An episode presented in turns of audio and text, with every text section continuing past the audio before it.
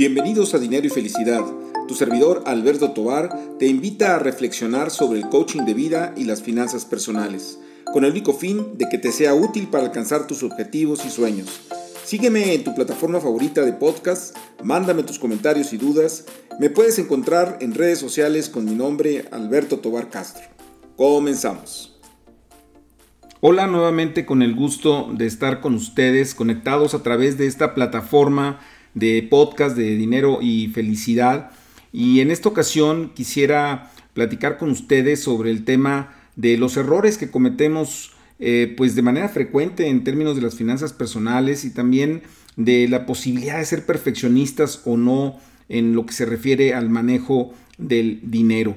Eh, yo creo que es muy importante el entender que todos nos equivocamos, todos pasamos de alguna manera por errores que es común y que inclusive, yo no sé si a ustedes les haya pasado, cuando uno analiza en lo que piensa que se equivocó, pues uno llega a la conclusión de que eh, pues tomaría la misma decisión de antes. ¿Y, por qué es esto? Porque tenemos que valorar eh, pues esos eventos en función de las circunstancias en las que fueron tomados. Y en ese sentido, pues eh, ya sea en términos de gasto o temas de inversiones, este, pues eh, valorarlos en función de la información misma que teníamos en el momento en que lo estábamos haciendo. Hace unos uh, días eh, estaba escribiendo sobre este tema de arrepentimiento eh, y, cuando es demasiado tarde para tomar decisiones y una amable lectora me decía o me reconocía que estaba a punto de no leerla porque pensaba que estaba a punto de regañar, vamos a decir, de llamar la atención, de no cometer errores y todo lo contrario, lo que estaba comentando era sobre eh, lo importante que es reconocerlos para poder de alguna manera luego eh, arreglarlos, ¿no? Eh, y bueno, por supuesto, la lectora lo leyó todo y, creo que al, final del camino, cuando menos lo que comentaba ella, pues le había servido esta, esa reflexión. ¿Cuál es el punto, el punto central? Yo creo que el punto central es entender que todas las decisiones que se toman están eh, vinculadas con un tema emocional, queramos o no queramos. Y esto ya lo he platicado en este espacio. Y eso nos lleva también a que podamos en su momento pues cometer eh, cierto tipo de errores, gastos eh, que no debieron de hacerse, a lo mejor inversiones en los cuales no salimos a tiempo o inversiones que no realizamos y que teníamos oportunidad de hacerlas y no lo hicimos, tal vez el no haber ahorrado suficiente cuando pudimos hacerlo, o sea, una serie de cosas que se que se están de alguna manera valorando.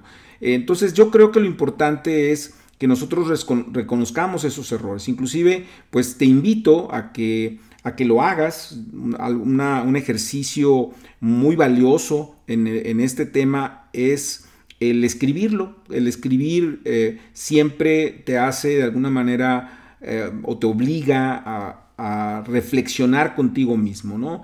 Eh, aun y cuando es escrito luego lo rompas o lo guardes o lo escondas este, para leerlo después, pero de alguna manera es un poco retomar contigo mismo eh, lo que tú crees que estás haciendo bien y lo que tú crees que estás haciendo mal.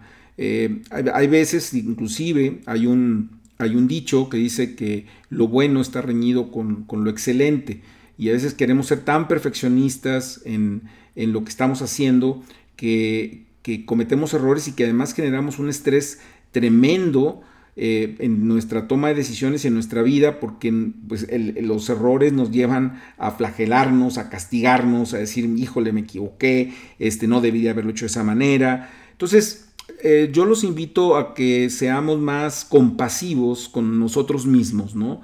Y veamos el pasado, eh, y además esto es un hecho, el pasado no lo podemos cambiar, pero veamos hacia el pasado para reconocer cuáles fueron nuestras equivocaciones y ver de qué manera podemos eh, pues, no volverlas a cometer.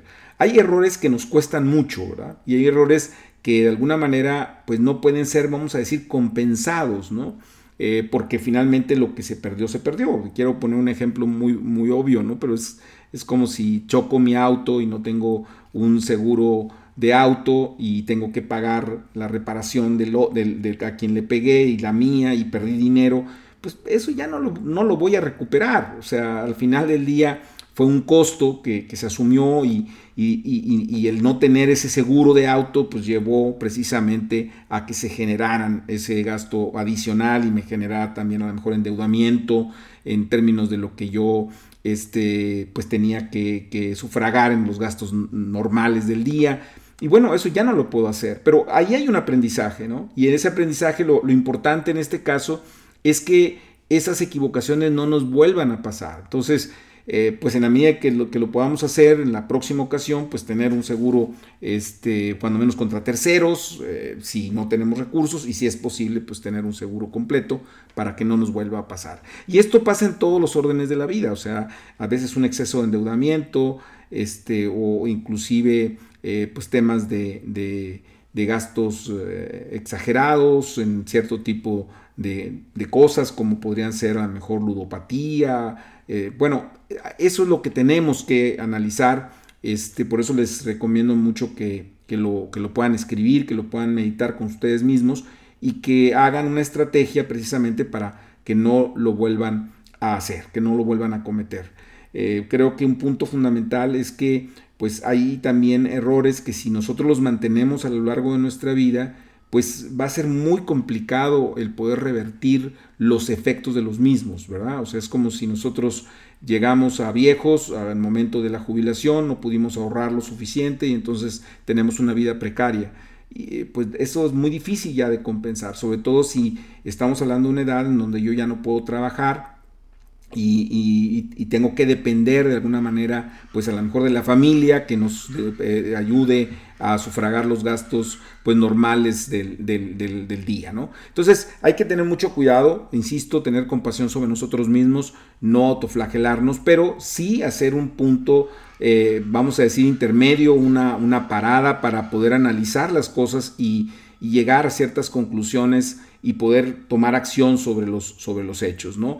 En el caso, por ejemplo, de las inversiones, también esto se da. O sea, a veces queremos tener la mejor inversión de todas y, eso nos lleva a sostenerla hasta que de, repente hay un desplome este, muy fuerte y, perdemos dinero, ¿no? Eh, por querer llevarla pues a la perfección en términos del mayor rendimiento posible. Entonces, cuando nosotros estamos también aceptando rendimientos eh, pues con cierta, con, cierta medida en términos de lo que está en, en el mercado en ese momento y estamos tomando esas utilidades a tiempo, aun y cuando no sean las máximas, pues fue bueno. O sea, es por eso eh, el, tema es que lo bueno está reñido con lo excelente, ¿no? Y en el término de las finanzas personales en particular, eh, creo que el, largo plazo, si nosotros estamos tomando, vamos a decir, buenas decisiones, tal vez no excelentes, pero sí buenas decisiones, en, el largo plazo eso se va a ver eh, de alguna manera magnificado, se va a ver potencialmente mucho mucho, mucho mejor que si estamos buscando pues esa, esa perfección que además de estrés puede llevarnos inclusive a equivocaciones mayores. Pues bien, es lo que quería comentarles el día de hoy. Eh, como siempre estoy atento a sus comentarios, a sus críticas, a sus sugerencias en las redes sociales, muy en particular en Instagram arroba atobar.castro. Hasta la próxima.